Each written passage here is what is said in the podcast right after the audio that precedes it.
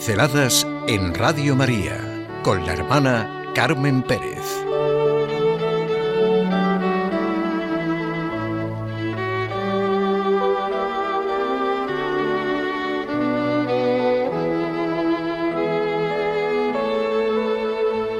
La vida oculta de Jesús. Lo que yo puedo hacer. Sí, así de sencillo. Lo que yo puedo hacer. Lo que yo puedo hacer en mi vida, en mi diario y sencillo vivir, en situaciones concretas, bueno, tan concretas como en este momento. No hablo ni de la historia pasada, ni de la futura, ni siquiera de los hechos presentes en general, de las diferentes crisis, de la falta de los valores que realmente dan sentido a la vida, sino de algo mucho más sencillo, de la realidad de lo que yo puedo hacer, de mis circunstancias y situación concreta ahora como aquella niña que ante lo que estaba ocurriendo en su casa le preguntaba a su mamá que qué podía hacer ella. Y la mamá le contestó, piénsalo hija, todo lo que tú puedes hacer.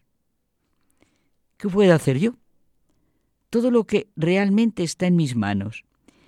Me ha venido esta necesidad, este requerimiento, esta llamada a la interioridad y a la intimidad, porque me impresiona mucho lo que llamamos la vida oculta de Jesús. Esos aproximadamente 30 años en los que todo ser humano puede mirarse, puede sentirse invitado a entrar y a estar en su interioridad e intimidad. Es la sencilla vida diaria de una familia trabajadora. No es cuestión de biografías ni de datos sociológicos, estudios culturales, investigaciones, no, sencillamente sentir con una familia a la que los católicos llamamos sagrada familia, la monotonía, la rutina, la llaneza y sencillez cotidiana, la vida tan normal que vivieron en un pueblecito llamado Nazaret. No hay que buscar grandes hazañas, grandes construcciones o proyectos, y sí, desde luego, el amor, la bondad, la paciencia, el servicio, la fidelidad, la comprensión, el sacrificio, el respeto, la generosidad que cada uno vivió, la urdimbre de la que estuvo hecha esa familia. Lo que cada uno de ellos hizo durante todos esos años es pues lo que yo puedo hacer en mi vida diaria. Y a eso es a lo que se entregó Jesús de Nazaret, el Dios hecho hombre, el Hijo de Dios. María, la mujer por excelencia, protagonista de la historia, sin falsos protagonismos, ni vanas indignaciones contra la sociedad, el momento, y José, la cabeza de esta sagrada familia, el hombre a quien Dios confió sus dos más grandes creaciones, la palabra del Hijo de Dios hecha un niño y su propia madre, la madre, la mujer que habría de ser la auténtica referencia.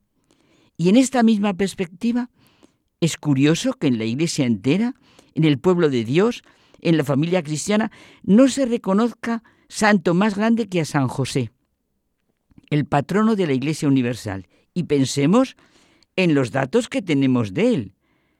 El varón justo, el esposo de María, el padre adoptivo de Jesús. Es verdad, la grandeza, la nobleza, lo mejor de las personas viene de la vida sencilla diaria. Con la familia de Nazaret nos pasa lo mismo que con los santos. En el mejor de los casos, los vemos grandes y lejanos, les rezamos, les pedimos, les invocamos, pero no tocan nuestro vivir, nuestras respuestas personales, y realmente hicieron sencillamente lo que ellos podían hacer. Bueno, por supuesto siempre con la gracia, eso evidente. Muchos de nosotros nos podemos sentir tan desarmados como se sintieron ellos, tan indefensos como un niño naciendo en Belén, huyendo hacia otro país, viviendo en una sencilla familia trabajadora, en un pueblo desconocido. Recordamos la afirmación de alguien muy concreto, Natanael, cuando Felipe le habló de Jesús, el hijo de José, que era de Nazaret. ¿De Nazaret puede salir algo bueno? ¿Cómo nos molestamos nosotros ante afirmaciones por ese estilo. Pero, ¿qué se va a esperar de esa persona? Creo que todos, al despertarnos, al franquear el umbral de un nuevo día, de un día siempre incierto, y todas las noches, al penetrar en el descanso o en el temor de no poder dormir, podemos reunirnos con los días y las noches de la Sagrada Familia, de los santos, de los que sufren, de los que no creen. Por eso se hizo Dios hombre, para hablarnos en nuestro propio lenguaje, para poder mirarle con los ojos y sentirle en su corazón humano con nuestro corazón. Cualquiera puede comprender que Nazaret es la escuela donde se comienza a entender la vida de Jesús, la escuela del Evangelio. Es una lección de silencio, de sencillez, de libertad y responsabilidad, en la respuesta que he de dar, en lo que yo puedo hacer. Lo sabemos, pero quizá no nos dejamos penetrar y conmover por todo lo que significa la mayor parte de la vida de Jesús, esos 30 años de vida silenciosa y oculta. Y en esos 30 años de Nazaret, que dan para muchísimo, sería muy bueno que nos acostumbrásemos a que fueran una continua referencia en nuestra vida. En cada momento de lo que es nuestra vida sencilla, cotidiana, podemos pensar en ese hecho real. Jesús, el Salvador, el Redentor, el que es nuestro camino, verdad y vida, vivió la mayor parte de su vida de una manera oculta, silenciosa, en el transcurrir rutinario de los días y de las noches, como puede ser nuestra vida. ¿Es posible que pasemos de largo por esos 30 años en los que Dios quiso manifestarse? Porque ese velo de misterio, en tantos años de su vida, ¿por qué? ¿Por qué? Jesús compartió durante su vida oculta la vida de la mayoría de los hombres, una vida cotidiana, sin grandes acontecimientos, una vida de trabajo en una familia en la que crecía en edad, gracia y sabiduría delante de Dios. Dios en Jesús asumió todo lo humano. Era uno más del pueblo, familia, hogar, trabajo, lengua, costumbres de un país. Era la referencia que de él tenían. ¿No es este el hijo de José?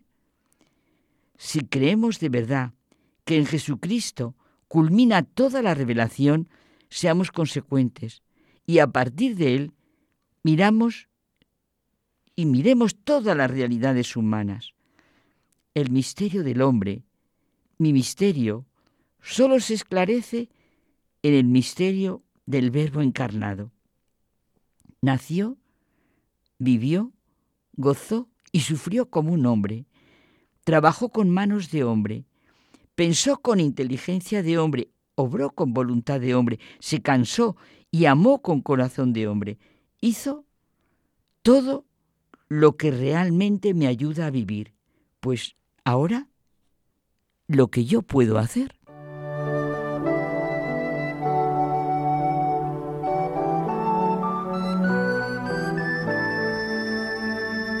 Pinceladas en Radio María con la hermana Carmen Pérez.